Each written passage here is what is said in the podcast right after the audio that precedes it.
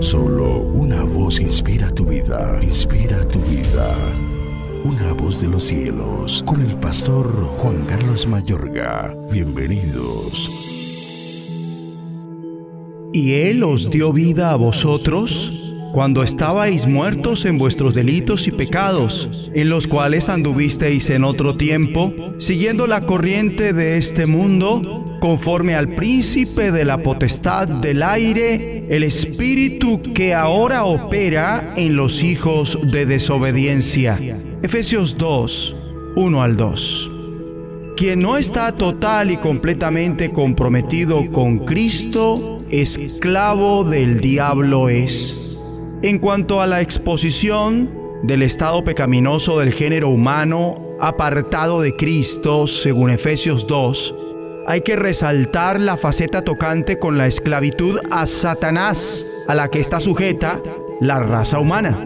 El Espíritu de Dios por boca del apóstol ratifica que todo ser humano, hombre y mujer, que no están total y completamente comprometidos con Cristo, vive y actúa conforme al príncipe de la potestad del aire, el espíritu que ahora opera en los hijos de desobediencia.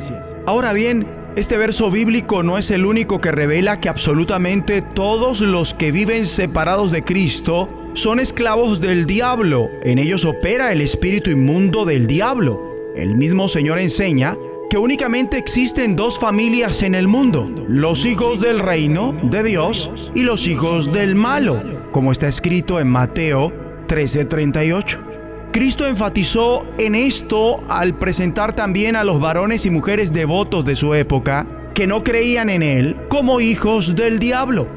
Cristo diferenciaba claramente entre los auténticos creyentes que son de Dios y los simplemente religiosos que no lo son, sino que son del diablo. Y el apóstol Juan, por el Espíritu de Dios, ratifica que el género humano se compone únicamente de dos familias, los hijos de Dios y los hijos del diablo. Escrito está, en esto se manifiestan los hijos de Dios y los hijos del diablo. Todo aquel que no hace justicia y que no ama a su hermano no es de Dios. Sabemos que todo aquel que ha nacido de Dios no practica el pecado, pues aquel que fue engendrado por Dios le guarda y el maligno no le toca. Y también está escrito, sabemos que somos de Dios y el mundo entero está bajo el maligno pero sabemos que el Hijo de Dios ha venido y nos ha dado entendimiento para conocer al que es verdadero y estamos en el verdadero, en su Hijo Jesucristo. Este es el verdadero Dios y la vida eterna. Es más, Cristo detalló explicando en cuanto a la condición demoníaca de los incrédulos al expresar que el diablo es el príncipe de este mundo. La primera ocasión se refiere a él cuando expresa Ahora es el juicio de este mundo, ahora el príncipe de este mundo será echado fuera.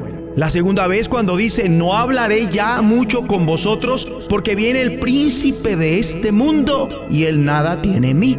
Y en una tercera ocasión manifiesta y de juicio por cuanto el príncipe de este mundo ha sido ya juzgado. En su encargo redentor a Saulo, quien sería el apóstol Pablo, Jesús de Nazaret enseñó una vez más en cuanto a la esclavitud diabólica de la raza humana, así de judíos como gentiles que no creían, ni los que tenían un compromiso total y completo con Él, librándote de tu pueblo y de los gentiles a quienes ahora te envío, para que abra sus ojos, para que se conviertan de las tinieblas a la luz y de la potestad de Satanás a Dios, para que reciban por la fe que es en mí perdón de pecados y herencia entre los santificados. Hasta aquí tenemos un motivo más que suficiente para estar preocupados por los que ni creen y tampoco tienen un compromiso total y completo con Cristo hemos de orar, todos juntos vamos a decir, Abba Padre, determinamos con la ayuda de tu Santo Espíritu estar total y completamente comprometidos con Cristo.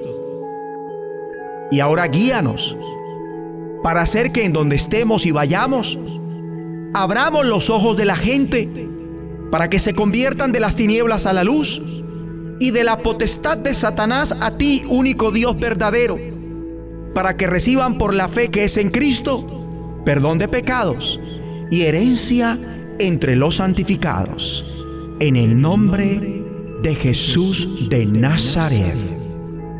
La voz de los cielos, escúchanos, será de bendición para tu vida. Bendición para tu vida.